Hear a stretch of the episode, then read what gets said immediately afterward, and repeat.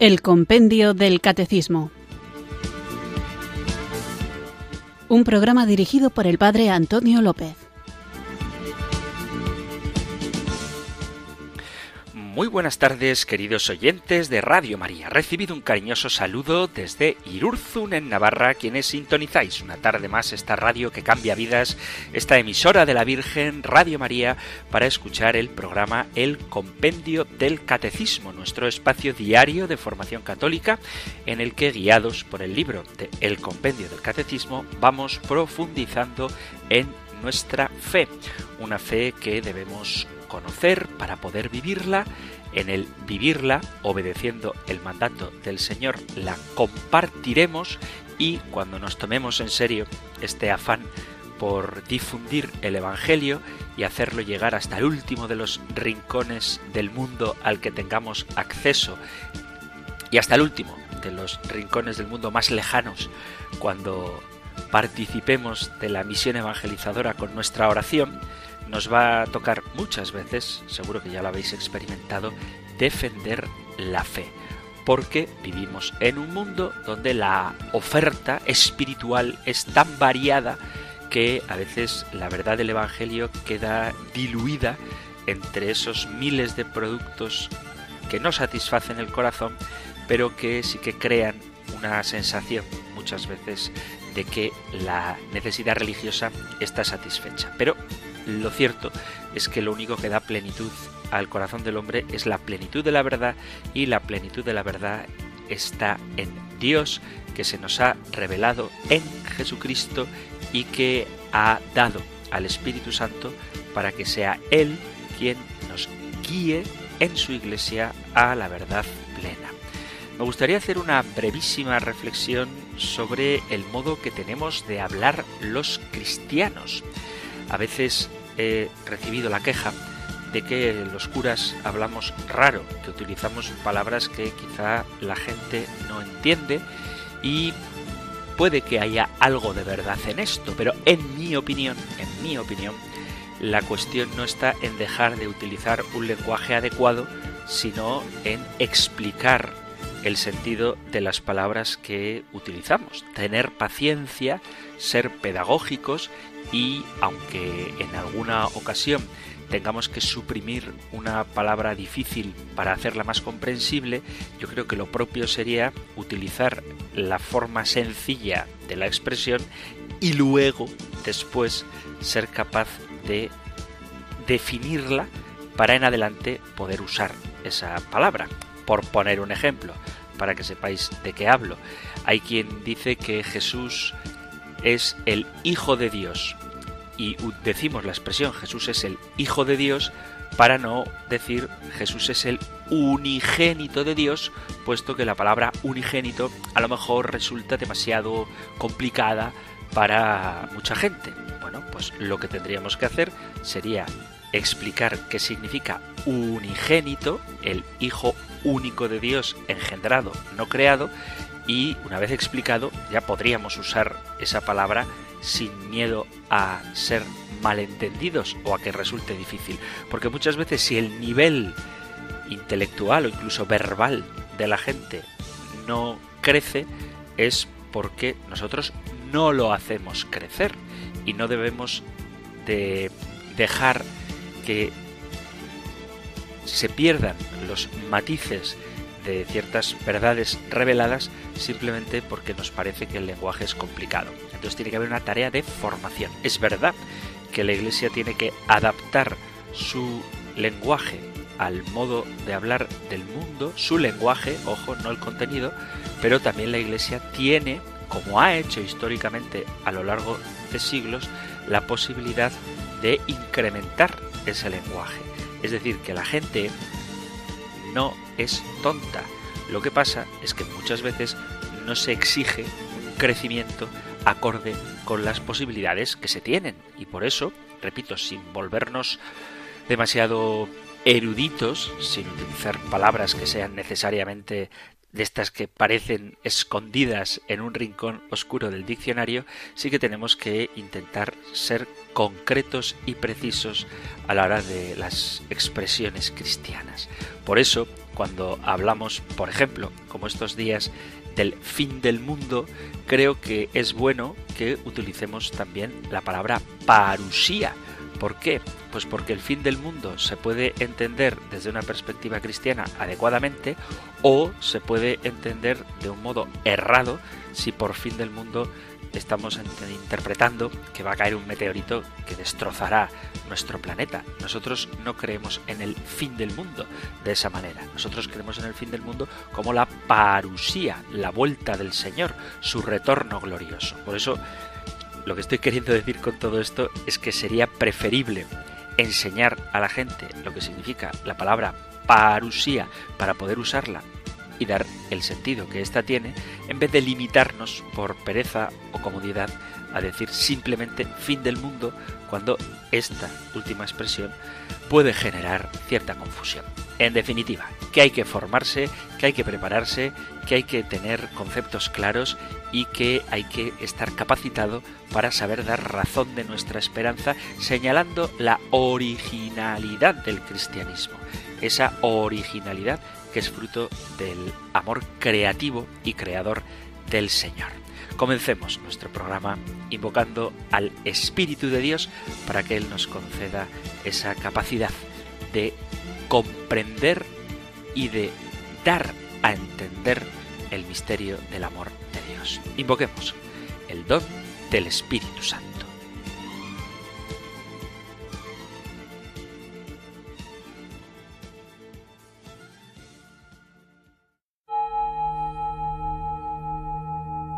Ven Espíritu, ven Espíritu,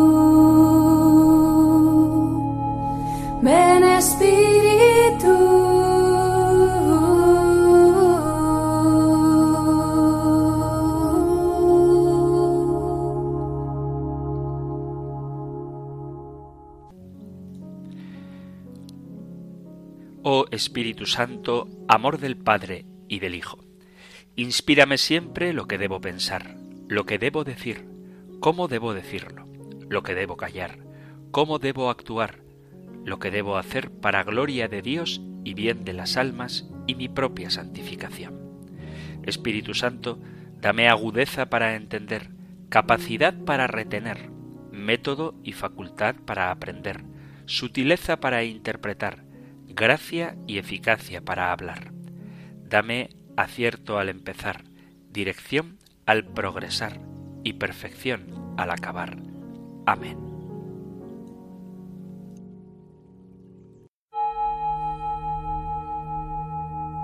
Ven Espíritu, ven Espíritu,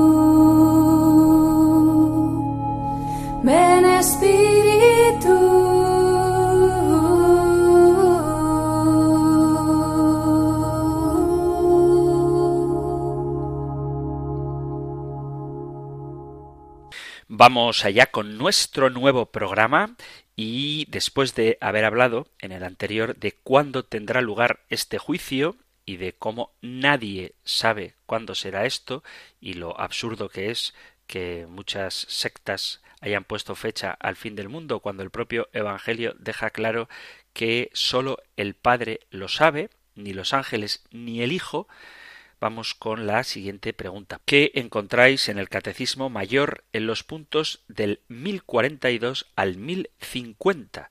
Nosotros escuchamos la pregunta 216 del compendio del Catecismo. Número 216. ¿Qué es la esperanza de los cielos nuevos y la tierra nueva? Después del juicio final, el universo entero, liberado de la esclavitud de la corrupción, participará de la gloria de Cristo, inaugurando los nuevos cielos y la tierra nueva. Así se alcanzará la plenitud del reino de Dios, es decir, la realización definitiva del designio salvífico de Dios de hacer que todo tenga a Cristo por cabeza, lo que está en los cielos y lo que está en la tierra. Dios será entonces todo en todos, en la vida eterna.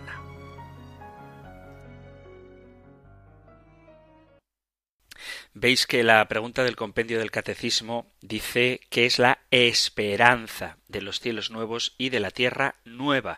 Y subrayo la palabra esperanza porque nuestra actitud ante esta idea de que todo cuanto conocemos va a terminar, en el fondo es la actitud de quien sabe que todo cuanto conocemos va a ser renovado. Nosotros tenemos que tener una forma de ponernos ante los acontecimientos actuales y futuros marcados por la esperanza. La Iglesia, que es columna y fundamento de la verdad, debe siempre dar razón de su fe. Esto es algo que desde el principio la Iglesia aprendió cuando se vio sacudida por las herejías del primer siglo que obligaron a los mejores apologetas a contrarrestar los errores. En su momento también se convocó a cónclaves, a los concilios, para establecer dogmas sobre los cuales se iba a fundamentar el cuerpo de Cristo, que es la Iglesia. Y las cosas no han cambiado en nuestra época, todo lo contrario. Ya hemos visto cómo a lo largo de la historia, también en el siglo XXI, hay multitud de grupos que, utilizando su propia interpretación de la Sagrada Escritura, tratan de pervertir el mensaje, la buena noticia del Evangelio. Por eso, la actitud de un cristiano, de un auténtico cristiano, ante esta realidad de los acontecimientos futuros ha de ser una actitud de profundo respeto a la palabra de Dios. Sobre todas las cosas, la actitud de la Iglesia debe ser de respeto a la palabra de Dios. El problema está cuando cada uno interpreta la Biblia a su antojo, a su aire. El problema con la Biblia es que, al ser un conjunto de libros escrito en idiomas que no tienen nada que ver con el nuestro y en contextos históricos que no tienen ningún paralelo con la actualidad, el asunto se complica si no cogemos de la mano a la tradición y al magisterio. Por eso es necesario un adecuado trabajo de exégesis bíblica para que sepamos interpretar bien los textos. El problema es más difícil todavía cuando este trabajo de interpretación lo puede hacer cualquier persona con un mínimo de interés, pero no así el trabajo de la exégesis que requiere un estudio serio y que hace falta conocer los idiomas originales y el contexto histórico-cultural donde estos textos se escribieron. En caso de la literatura apocalíptica, el tema es todavía más difícil porque está llena esta literatura de un lenguaje simbólico que tiene su significado y hacer exégesis, hacer una auténtica interpretación implica un esfuerzo, una disciplina y mucha responsabilidad. Muchas de las herejías que se dicen por ahí es porque la gente interpreta la escritura sin tener en cuenta el centro, el meollo del asunto, una exígesis adecuada en la que podamos hacer, basados en ella, una correcta interpretación para no incurrir en el error. Por eso tenemos que saber qué es lo que la tradición dice, porque es la Iglesia la que nos ha dado la Biblia. Por eso cualquier interpretación al margen de la tradición de la Iglesia, cualquier interpretación que ignore la exégesis de los santos padres, de los doctores de la Iglesia, cualquier interpretación que prescinda del magisterio, muy probablemente va a ser errada. Una de las actitudes más necias de algunos que se autoproclaman especialistas en escatología es, como ya hemos visto, asegurar una fecha para la parusía del Señor. Y esto ha sido una práctica muy antigua, pero que se sigue dando en la actualidad cuando han surgido iluminados asegurando a pies juntillas el día y la hora de la cual la Biblia claramente señala que nadie sabe y aunque Jesús señaló que ni él la sabía, sólo el Padre que está en los cielos, lo cierto es que él, como Dios, lo ha sabido desde antes de la fundación del mundo, pero no inventemos cosas que no son necesarias saberlas para nuestra salvación. Cuando digo que tenemos que tener una actitud de respeto ante la palabra de Dios, estoy queriendo decir exactamente eso. Si el texto bíblico señala que no es de nuestra incumbencia saber el día y la hora, porque hay quien se empeña tercamente en hablar de fechas y de cábalas proféticas. No nos damos cuenta de que cuando seguimos a estos charlatanes estamos quitando importancia a la doctrina de la parusía. Acordaos de esa famosa fábula o de ese cuento que un pastorcito decía que viene el lobo y nunca venía el lobo y cuando realmente vino el lobo la gente no le creyó porque su propia broma, su propia advertencia falsa había hecho que la gente desacreditara la voz de alarma de este joven pastorcito. Tantas veces se han levantado charlatanes haciendo afirmaciones de este tipo, señalando días precisos y acontecimientos precisos, muchas veces con el apoyo de medios de comunicación, que la gente ya no se lo cree o simplemente piensa que estamos locos y se divierten cada vez que sale uno de estos a anunciar el fin del mundo, pero sin pensar en la realidad de este anuncio.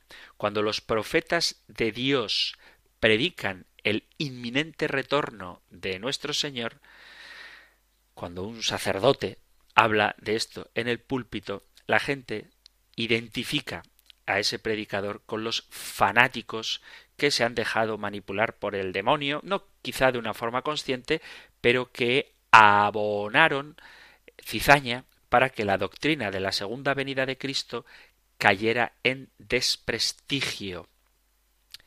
Es indiscutible que esta táctica de descrédito obedece a una estrategia bien urdida por Satanás. A pesar de esto, el ser humano sigue teniendo clara esa naturaleza que le hace comprender que el fin del mundo llegará. Y por eso el demonio lo que hace es tratar de bloquear esa inquietud para que el hombre no esté preparado para ese momento.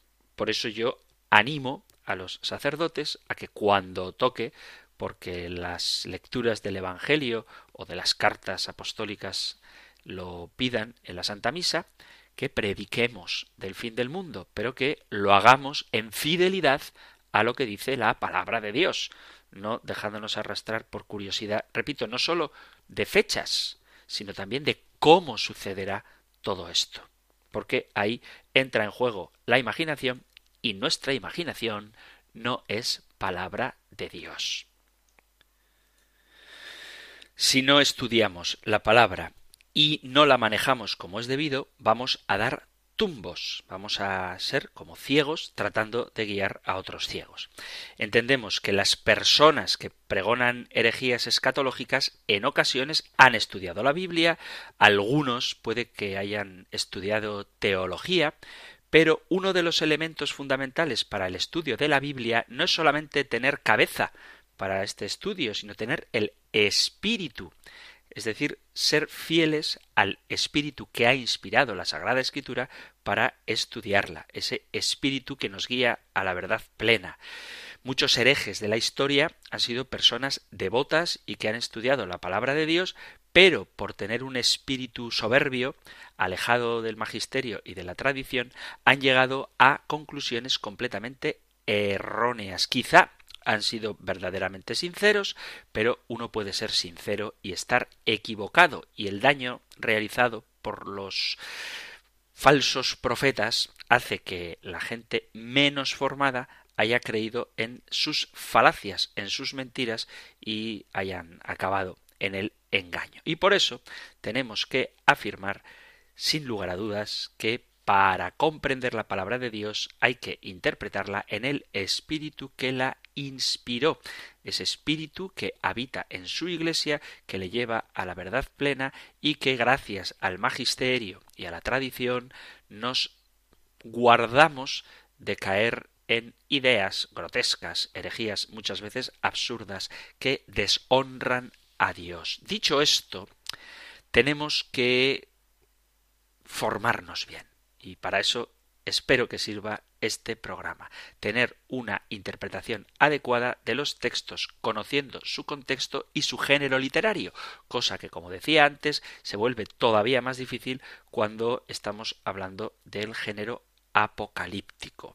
El estudio de un texto debe hacerse en su contexto y con un espíritu de humildad, respetando las grandes verdades del cristianismo, que son el fundamento de nuestra fe. Cuando se hace esto, bajo los parámetros adecuados, estamos cerrando la puerta al error y nos aproximaremos a conclusiones que serán más o menos exactas. Y esto ciertamente no es fácil.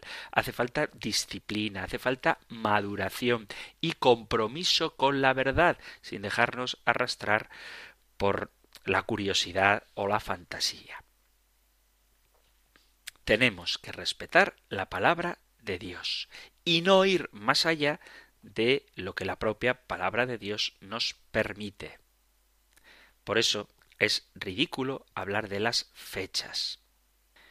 Y por eso tenemos también que tener una actitud de denuncia del engaño. La Iglesia, columna y baluarte de la verdad, debe mantener una conducta de denuncia contra el engaño. Existe una guerra que no es contra la carne ni contra la sangre, sino contra el maligno que, si pudiera, engañaría incluso a los escogidos. Esto lo dice el Evangelio de San Mateo en el capítulo 24, versículo 24. En este sentido, debemos mantenernos vigilantes, pendientes y alertas ante cualquier engaño que permita que sus falsas doctrinas se metan en el cuerpo de Cristo, que es la Iglesia, y la destruya. El engaño de Satanás en los primeros capítulos del Génesis muestra que él es astuto. San Pablo dice, oh Gálatas insensatos, ¿quién os ha engañado? En el capítulo 3 de la carta a los Gálatas se sorprende San Pablo. Y esto que les pasaba a los Gálatas, pues nos puede pasar también a nosotros. Por eso hay que ser muy serio y debemos estar vigilantes para advertir ante los errores. Errores que pueden ser directamente mentiras grotescas, gordas, pero también a veces las medias verdades o las mentiras envueltas en verdades que confunden a todos. El tema escatológico es uno de los temas favoritos de las sectas para provocar confusión, especialmente cuando alguien dice haber tenido particularmente una iluminación del cielo, declarando doctrinas que lo único que provocan es confusión para aletargar la Iglesia o para desviarla de lo que es verdaderamente importante, que es la búsqueda de la conversión el someternos, el hacer, el dejarnos guiar por el Espíritu de Dios, cumpliendo en todo la voluntad del Padre. Y contra estos engaños lo que tenemos que hacer es prepararnos espiritualmente e intelectualmente. Y en este sentido debemos centrarnos en lo que es verdaderamente importante. La verdadera madurez tiene que llevarnos a una actitud que nos enfoque en lo importante dejando de lado lo secundario. Y en relación con los temas apocalípticos, lo más importante es que Jesucristo viene por segunda vez a la tierra. No importa cómo sean los eventos que rodeen esta segunda venida, porque eso no es trascendental para la vida cristiana no tiene ninguna relevancia para la salvación del ser humano el que venga en una nube o en un caballo o en un carro de fuego. Lo que importa es saber que un día Dios va a juzgar a vivos y muertos y que unos irán con él y otros estarán apartados eternamente de él. Si juzga a unos de un modo, en un tiempo o en un lugar, eso creo que no es relevante. No quiero decir que sea malo pensar en estos temas periféricos, pero sin salirnos de lo que la Sagrada Escritura nos dice y el Magisterio nos enseña. ¿Qué es lo esencial? Pues como digo, lo esencial es que Cristo vendrá por segunda vez a la tierra y esta es una verdad indudable que no cabe fielmente, seguidores de la palabra de Dios, poner en cuestión. No hay ningún ápice de duda en las Sagradas Escrituras sobre esta verdad. El Apocalipsis, por tres veces en el último capítulo, dice con claridad meridiana que Cristo volverá. Otra verdad clarísima es que hay un día del juicio para el hombre y de esta realidad nadie escapa. Todos los seres humanos, grandes y pequeños, ricos y pobres, sabios e indoctos, compareceremos ante Dios para ser juzgados, unos para recompensa eterna y otros para reprobación eterna, o para ir con el Señor o para ir al infierno. Esta verdad tampoco admite duda y no puede estar en el tema de debate si somos fieles a la palabra de Dios, aunque muchas veces esto parezca, parezca herir la sensibilidad humana. También dice claramente la Sagrada Escritura que el mundo dominado por el demonio será destruido y Satanás irá al lago que arde con fuego y azufre, y todo su reino será destruido. Otra de las doctrinas fundamentales de la escatología es la resurrección. Todas aquellas personas que hayan muerto antes del juicio resucitarán para comparecer ante el gran trono de Dios y serán juzgados según sus obras. La actitud de la Iglesia debe centrarse en estas doctrinas, estas son las verdades fundamentales de la escatología cristiana, una teología que no requiere mayor esfuerzo por nuestra parte o mucha exégesis, sino que si somos fieles a lo que la palabra de Dios nos dice, aparecen de una manera clara y sencilla. Verdades que debemos creer porque están reveladas y que debemos proclamarlas al mundo entero, sin temor y con responsabilidad.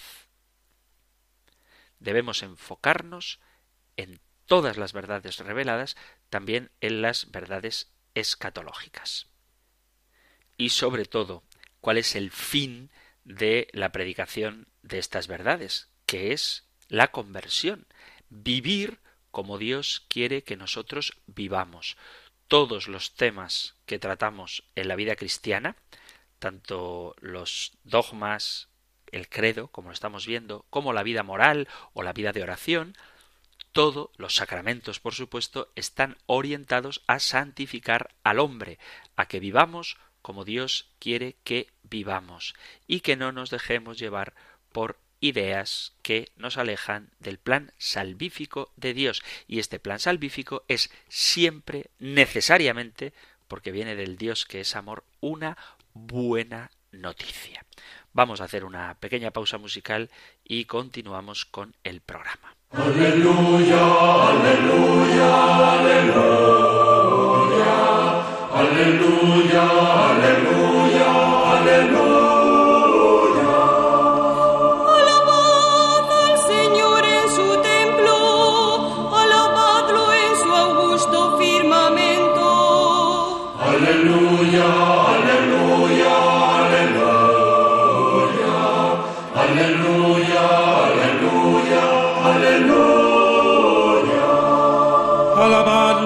Por sus obras magníficas, alabadlo por su inmensa grandeza.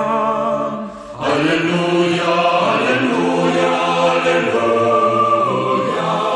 aleluya, aleluya, aleluya.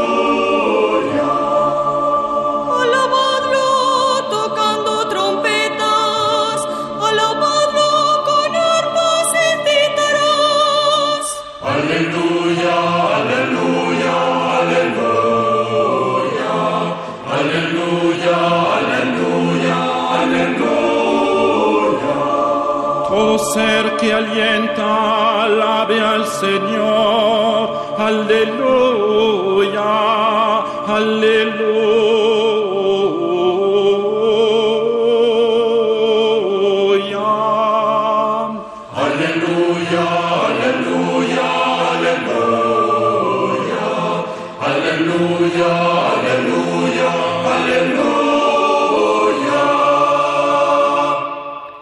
Estás en Radio María escuchando el programa El Compendio del Catecismo, nuestro espacio diario de formación católica, aquí en la emisora de la Virgen, de lunes a viernes, de 4 a 5 de la tarde, una hora antes, si nos sintonizas desde las Islas Canarias. Y hoy estamos tratando la pregunta 216, ¿qué es la esperanza de los cielos nuevos y de la tierra nueva? Estaba subrayando la importancia que tiene el no dejarnos desviar por doctrinas escatológicas que nada tienen que ver con la Sagrada Escritura o que tienen que ver con la Sagrada Escritura pero interpretada no a la luz del magisterio y de la tradición de la Iglesia, sino más bien alimentada esa interpretación por la fantasía. Pero vamos a ver ahora si el fin del mundo es un desastre y una maldición o por el contrario es esperanza y bendición. Tenemos claro que el fin del mundo existe, todos sabemos, la palabra de Dios nos lo asegura, que este es un evento irreversible y por más que uno se empeñe en negarlo, la realidad no va a cambiar por más que nosotros nos esforcemos. Tenemos con nosotros la paradoja del fin del mundo, donde por un lado nos aterra esta idea, pero por otro lado suscita en nosotros interés y el detalle es saber qué significa para la Iglesia el fin del mundo. Se trata de un acto terrorífico y desesperanzador, o por el contrario, es una bendición y algo que debemos anhelar. La forma como se plantea el fin del mundo es como un acontecimiento desastroso donde ocurrirán eventos terribles que ningún ser humano quiere experimentar. Algunos hablan de la gran tribulación. Lo curioso es que nunca o casi nunca se presenta el fin del mundo como un evento glorioso, como algo que tenemos que aguardar con expectativa e incluso que debemos desear con ansia. Cuando se habla de este tema, usualmente los profetas anuncian que debemos estar preparados, que nos pongamos a buenas con Dios y que nos arrepintamos cuanto antes y arreglemos cualquier situación pendiente, pero si nunca anunciamos el júbilo, el gozo, la celebración festiva de la victoria final, probablemente estemos omitiendo lo que es más importante.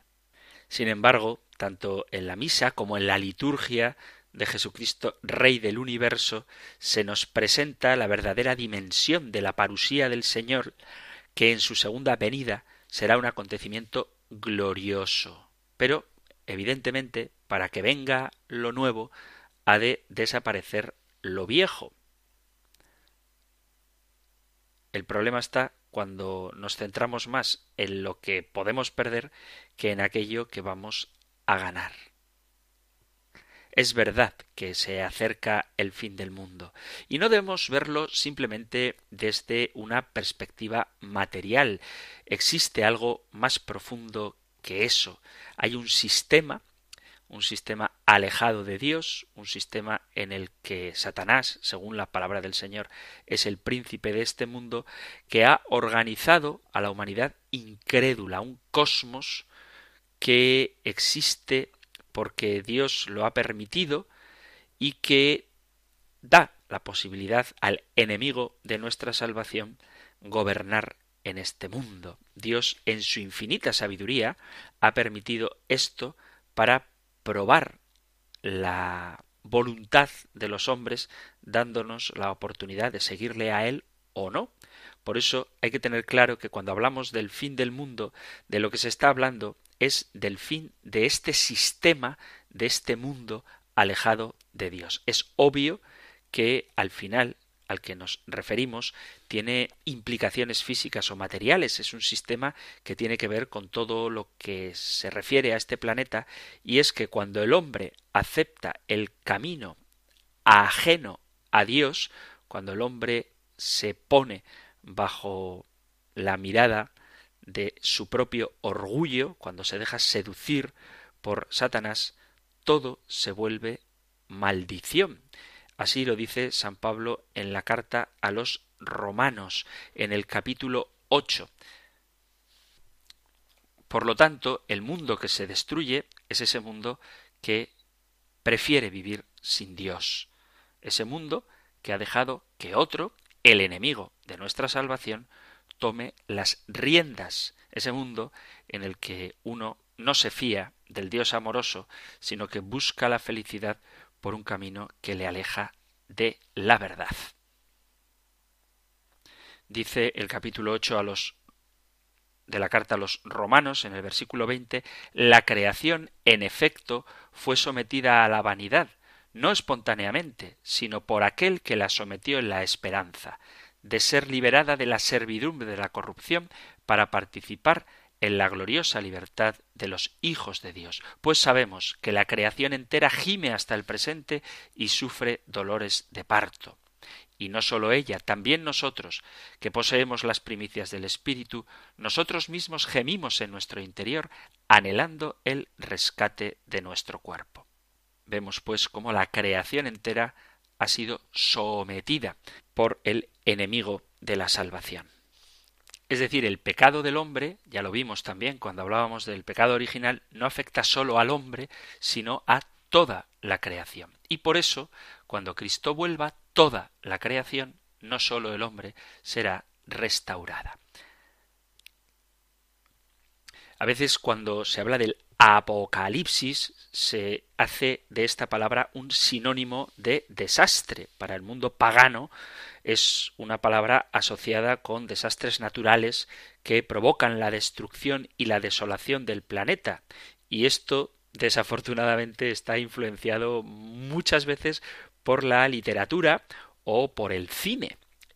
El desafío que nosotros como cristianos tenemos es el de cambiar la mentalidad de la gente que nos rodea en el sentido de mostrar que si bien es cierto que el fin de todas las cosas puede involucrar desastres naturales, en realidad es un proceso de transformación, es una metamorfosis que cambiará la naturaleza en la que vivimos, pues será liberada de la maldición a la que fue sujeta a causa del pecado pero también erradicará la naturaleza herida y el pecado con el cual nacemos, una naturaleza que nos ha llevado a cometer actos que nos alejan de Dios y que han provocado el descalabro en el cual el ser humano vive en la actualidad.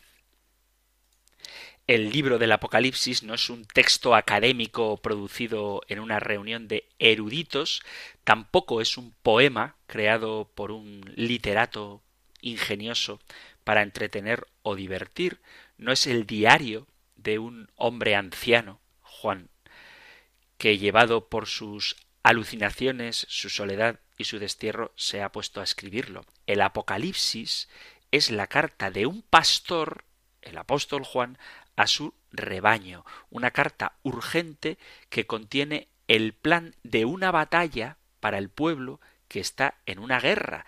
Refleja, por un lado, el horror real y el dolor que causa ver a los muertos en el campo de batalla, la persecución que estaba sufriendo la Iglesia y que trata de ser franco, honesto, a un riesgo de que los que no lo entienden puedan caer en pánico, pero se trata de un plan de victoria, una victoria segura y definitiva. La forma correcta de interpretar el Apocalipsis es como una revelación de Dios mediante la cual da a conocer al ser humano el plan de restauración de la imagen de la criatura humana y de la naturaleza. Si lo vemos desde este ángulo, el Apocalipsis de San Juan no es un escrito que deberíamos relacionar con desastres, sino un texto que debemos relacionar con un nuevo amanecer para el mundo, una esperanza gloriosa por la cual Jesucristo nos ha redimido. En definitiva, ni la palabra Apocalipsis ni el contenido del libro del Apocalipsis debe ser relacionado con desastre, sino como una revelación, como un nuevo amanecer, como una nueva creación de Dios. Otro concepto equivocado de lo que es el Apocalipsis es creer que significa el fin de todas las cosas, cuando en realidad el Apocalipsis es el principio de todo lo nuevo. Es obvio que esto de creer que el Apocalipsis es el final es otra estrategia del enemigo, el demonio, para poner en la mente de los hombres una idea que genera ansiedad y desequilibrio. La gente con esta mentalidad mira el futuro con pánico. La muerte es una tragedia y se empeñan en entrar en un trance de negación sobre el futuro en vez de encarar la realidad con valentía. Cuando vemos lo que nos dice la palabra de Dios, nos damos cuenta de que la muerte es el principio de la vida, puesto que no tiene ningún punto de comparación lo poco que vivimos en este mundo con la eternidad. Y en este mismo sentido, el Apocalipsis nos está anunciando el final del sistema que gobierna el enemigo de Dios y el enemigo del hombre, y de la misma manera nos anuncia un nuevo orden de cosas donde el poder del enemigo simplemente pasará a la historia. Dicho de manera más breve, el Apocalipsis no es el final, sino el anuncio de que todo comienza de nuevo. El fin del mundo se acerca, pero se afirma el inicio de un nuevo mundo. Apocalipsis no es sinónimo de desastre, como el mundo secular intenta hacer ver, y dejamos claro que el Apocalipsis es en realidad el principio de todo. Porque para la Iglesia se acerca un nuevo día. Y esto es lo que de verdad importa. Esto es lo que Dios nos revela. El fin de todas las cosas se acerca, de todas las cosas viejas, pero comienza un nuevo día. Dios pondrá punto final al cosmos tal y lo como lo conocemos, liberará a la naturaleza de la maldición en la que cayó a causa del pecado y nos liberará de sus trágicas consecuencias. Esta es la esperanza, saber que un día Dios suprimirá el poder del mal y nos librará de toda una serie de flagelos a los que hemos estado sometidos por miles de años. Sabemos que esto no ocurrirá de forma sencilla, sabemos que en los últimos días habrá una serie de manifestaciones extraordinarias, habrá señales y juicios que serán la antesala del gran día. Ese es el momento cuando el ruido del galope de los caballos del Apocalipsis será ensordecedor, anunciándonos que algo grande se aproxima para el hombre. Son estos acontecimientos los que provocan adrenalina en el ser humano y los que genera pavor para algunos, pero no debería ser así para quienes tenemos una relación con Dios, porque es un preludio de un acontecimiento que hemos deseado desde siempre.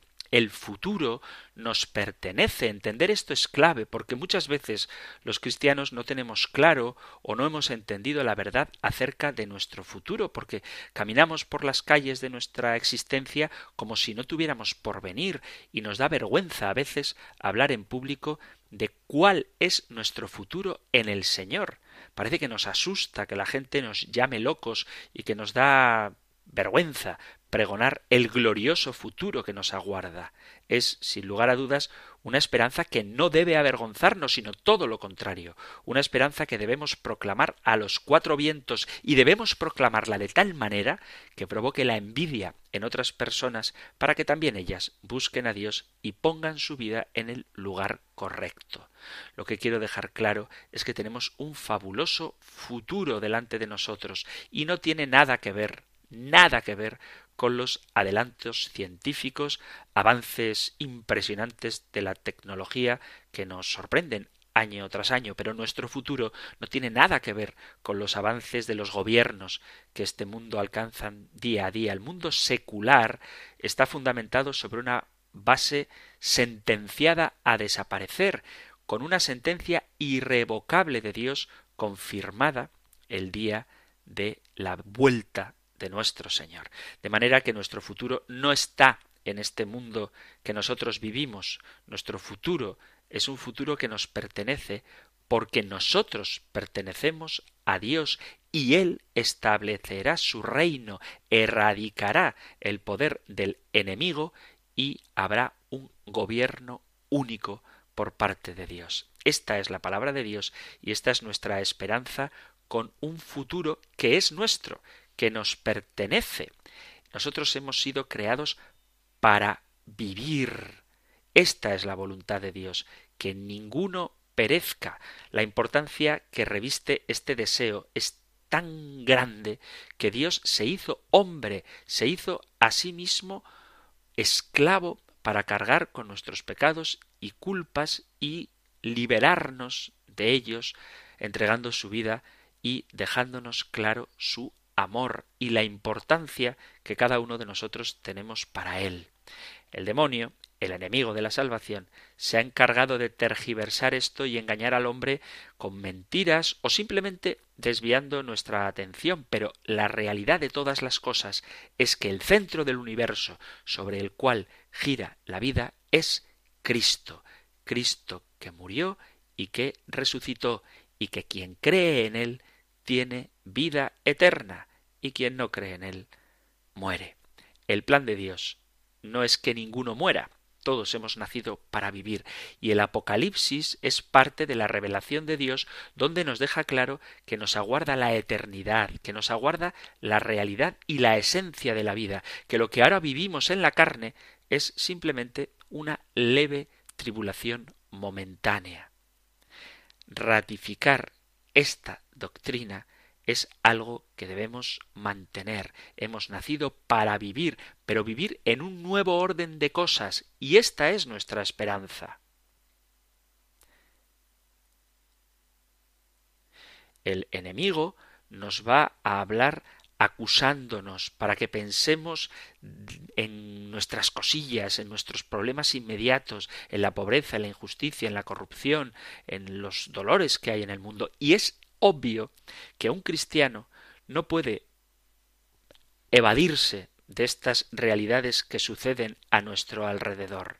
Es verdad que hay cosas en el mundo que nos hacen sufrir, pero nosotros tenemos que verlas desde la perspectiva de la eternidad, desde la certeza de la promesa que Dios nos ha hecho, que hemos nacido para vivir, que no tenemos que pensar que nuestra fe es sólo para este mundo. Y que la victoria de Cristo será definitiva. El Apocalipsis es un tema que por un lado fascina a los seres humanos y por otro los espanta, y no es fácil de interpretar y por eso hay que hacerlo en el contexto de la Iglesia, en fidelidad a la tradición.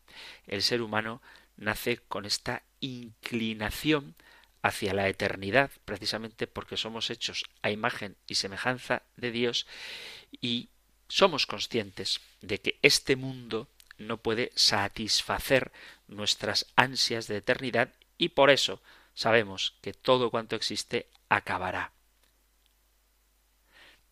Pero ojo con que esta inclinación a saber cómo será nuestro destino final no nos arrastre a seguir a los charlatanes, ni que tampoco nos dejemos influenciar por un género cultural, vamos a llamar, que así como hay películas de vaqueros o películas de comedia romántica, existe también las películas apocalípticas y eso no tiene nada que ver con el género apocalíptico de la Sagrada Escritura. Nada que ver el género apocalíptico de la ciencia ficción o del cine con el libro del Apocalipsis de la palabra de Dios. ¿Por qué? Pues porque nosotros no nos fundamentamos en nuestra fantasía, sino en lo que el Señor ha revelado. habrá fenómenos misteriosos, los caballos del Apocalipsis, que significan juicios o eventos relacionados con el fin del mundo, hay que evitar también ideas como el milenarismo o el dispensacionalismo o ideas como el arrebatamiento, cosas que no forman parte ni de la revelación ni de la palabra de Dios, sino que hay que entenderlo bien. Y la Sagrada Escritura nos dice cómo va a suceder. Tenemos que centrarnos en lo que es importante, no desviarnos con ideas periféricas para centrarnos en lo fundamental que es la conversión. Y por eso tenemos que interpretar estos acontecimientos en fidelidad a la palabra de Dios. Es una falta de respeto a la Biblia hacer cábalas, señalar un día y una hora para el fin del mundo o determinar concretamente cómo van a suceder estos acontecimientos. La Iglesia debe predicar sobre estas verdades y denunciar los engaños que se hacen al respecto, pronunciarse y efectuar actividades que eduquen a los fieles sobre este tipo de temas para evitar incurrir en disparates, herejías o entrar en pánico. Ciertamente la parusía sería un día de desastre y maldición sólo para aquellos que se han obstinado en rechazar a Dios. Pero un cristiano, alguien que acepta a Jesucristo, no puede ver el fin del mundo igual que quienes no conocen al Señor. El fin del mundo es un acontecimiento que anhelamos y aguardamos con optimismo, o mejor dicho, con esperanza. Hablamos del fin del mundo entendido como un sistema que Dios no vendrá al mundo para destruir, sino para regenerar. Eso es lo que esperamos. Un cielo nuevo y una tierra nueva donde, como dice el compendio del catecismo, Dios lo será todo en todos. Queridos amigos, queridos oyentes, hemos llegado al final del tiempo para nuestro programa de hoy. Espero que os haya resultado de interés y aunque no haya dado datos concretos sobre cómo será esta regeneración, no lo hago porque la Sagrada Escritura tampoco lo hace. Lo que sí sabemos es que nuestro Dios no es un Dios destructor, es un Dios amoroso que quiere regenerar todas las cosas y así lo ha hecho en Cristo. El fin del mundo será la consumación de esta obra recreadora de Dios, de esta renovación en su amor. Y por eso es algo que debemos esperar con alegría, con ilusión y nunca dejándonos arrastrar por ideas que distorsionan la imagen del Dios amoroso que nos ha dado a su Hijo Jesucristo, que nos ha dado al Espíritu Santo, que guía a su Iglesia hasta la verdad plena. No obstante, si hay algo que queráis compartir o preguntar, sabéis que podéis hacerlo en el correo electrónico compendio arroba radiomaria.es, compendio arroba radiomaria.es o en el número de teléfono para WhatsApp 668 594 383 668 594 383. Terminamos con la bendición del Señor. El Señor te bendiga y te guarde, el Señor ilumine su rostro sobre ti y te conceda su favor, el Señor te muestre su rostro y te conceda la paz. Muchísimas gracias por estar ahí, gracias por escuchar el compendio del catecismo y si queréis volveremos a encontrarnos en un próximo programa. Un fuerte abrazo. El compendio del catecismo. Un programa dirigido por el padre Antonio López.